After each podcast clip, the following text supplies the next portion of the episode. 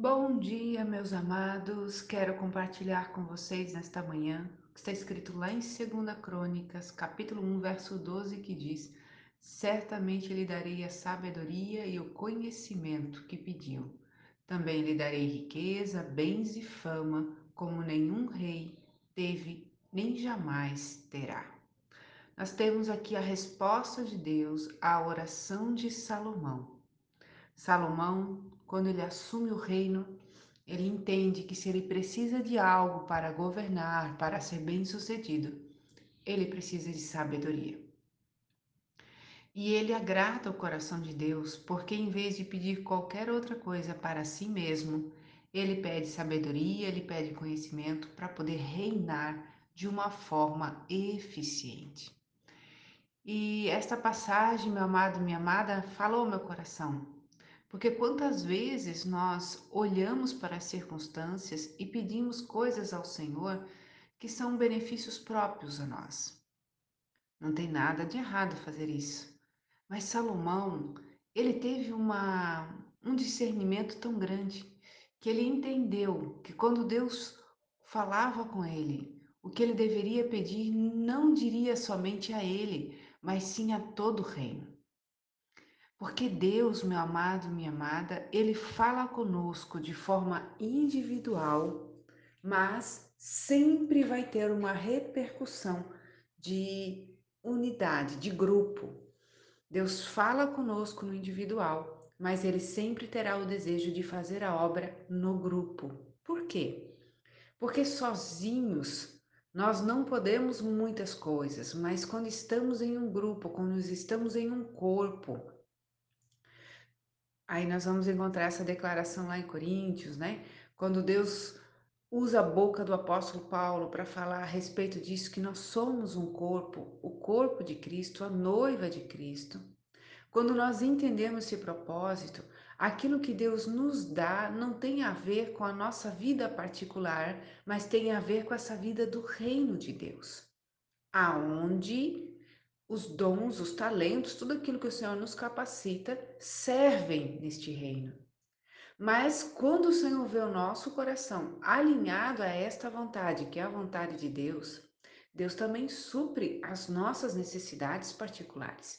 Jesus já nos ensinou isso quando ele disse: Buscar em primeiro lugar o reino de Deus e a sua justiça, e as demais coisas vos serão acrescentadas.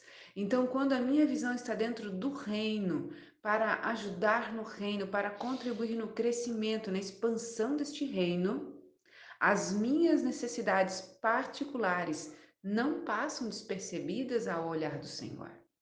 E é isso que nós precisamos entender. Às vezes estamos tão preocupados somente com as nossas necessidades particulares que nós não entendemos que tudo aquilo que Deus faz em nós e para nós tem a ver com o reino. Que o Senhor Jesus possa, nesta manhã, nesse início de semana, mudar a nossa mente, mudar a nossa forma de ver. Tudo aquilo que o Senhor tem para mim tem a ver com o reino. Por isso que a Bíblia nos diz que se nós realmente buscarmos ao Senhor de todo o nosso coração, entregarmos a nossa vida a Ele, ele vai satisfazer esses desejos do coração. Por quê? Porque nessa entrega da nossa vida a Ele, nós abrimos mão de uma ação individual, uma ação muitas vezes até egoísta, para fazermos parte de um todo. Então não é o que eu penso, é o que nós pensamos.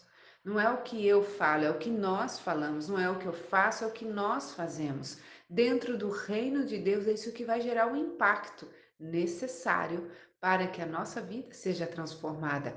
E é dentro deste reino que as minhas necessidades são supridas.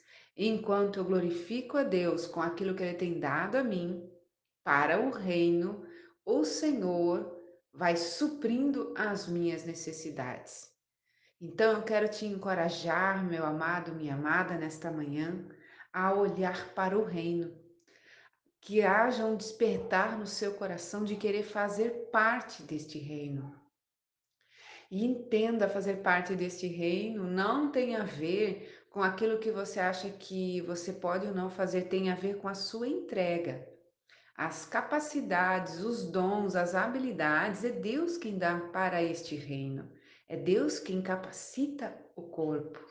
A minha ação é estar dentro deste corpo, deste reino, e as capacitações que virão sobre mim farão parte deste contexto. Quando nós entendemos este propósito, nós não ficamos mais tímidos em relação de saber fazer ou não as coisas, de saber agir ou não. Nós estamos dentro do reino. No reino há suprimento, no reino há identificação, no reino há dons, no reino há habilidades, no reino há tudo que precisa para que o reino prospere. Quando eu faço parte deste reino, as minhas orações, elas também vão dizer que a, um, os meus interesses são que o reino cresça. Era essa a, a oração de Salomão.